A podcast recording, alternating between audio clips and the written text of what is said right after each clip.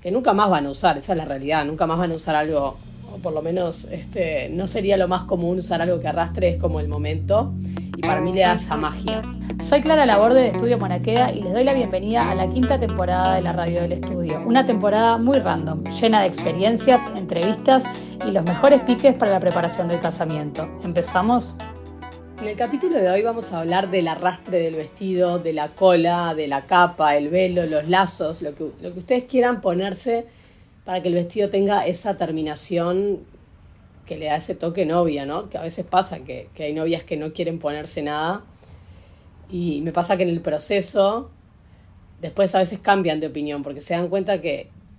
que cuando les pongo ese pedazo de tela, que lo ven, que arrastra, que para las fotos va a lucir un montón, para la ceremonia va a quedar divino, que es algo que, que nunca más van a usar, esa es la realidad, nunca más van a usar algo, o por lo menos este, no sería lo más común usar algo que arrastre, es como el momento, y para mí le da esa magia. La verdad que últimamente todo este tipo de cosas son desmontables. Siempre se busca la practicidad y la comodidad. Entonces, nada, nosotros tenemos que, que ver qué, cómo vamos a sostener eso para que quede lindo, que quede sostenido, que se mantenga todo el tiempo que sea necesario, pero que después se lo puedan sacar.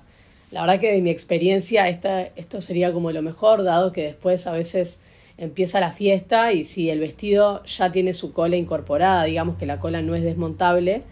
la novia está incómoda porque a veces se le ponen broches pero esa cola se cae, eh, terminan en el baño con alguna amiga que se las termina cortando de forma desprolija porque la novia quiere estar cómoda y ya no le importa eso que le está, que le está molestando. Entonces, bueno, estas son cosas que hay que pensar al momento de elegir y tomar la decisión de qué van a usar.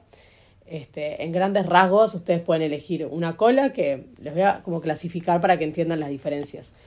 La cola es la que sale desde la cintura, de ahí sale la cola. Después que tiene muchas formas, sí, puede ser redondeada, puede ser cuadrada, puede ser triangular, eh, puede salir desde el centro, desde desde el centro como desde el centro del escote de la espalda o puede salir más abarcando toda la cintura, puede ser más lisa, puede ser fruncida, puede ser con telas pesadas, con telas más eh, drapeadas, con telas más em, bordadas, hay como un montón de opciones. Después tenemos la capa, que la capa, la diferencia de la cola, o sea, sigue siendo el arrastre y todo, pero sale desde los hombros. Es decir, y desde los hombros puede taparte la espalda entera, eh, depende de la tela que sea, pues si es una tela pesada sí te tapa la espalda, pero si es transparente te queda con transparencia, o se le puede dar el mismo escote que tenga el vestido para que no te tape la espalda. Eso es otra opción. Otra opción es el velo, en el cual no me voy a detener mucho ahora porque en el capítulo 80 hablé del comeback del velo, así que si les interesa el velo se los recomiendo ir a escuchar si no lo escucharon todavía. Pero bueno, el velo, por ejemplo, el velo y la cola son muy compatibles y se pueden usar juntos, o sea, eso se los digo porque no es que no es que usar velo te anula usar cola o al revés, eso se los digo porque a veces piensan que es una u otra y al contrario, el velo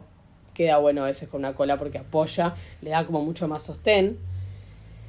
Y después otra opción pueden ser los lazos, que son bastante conocidos porque salen de los hombros como la capa, solo que no están unidos como la capa en el medio, sino que es un lazo de un hombro y otro lazo del otro hombro. Eso es algo que piden mucho también.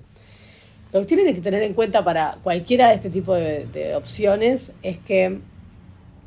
la tela que ustedes elijan va a determinar, primero, que si van a hacer esto, que va a ser desmontable, mi opinión es que está bueno hacerlo largo, importante, eh, majestuoso, que no les quede...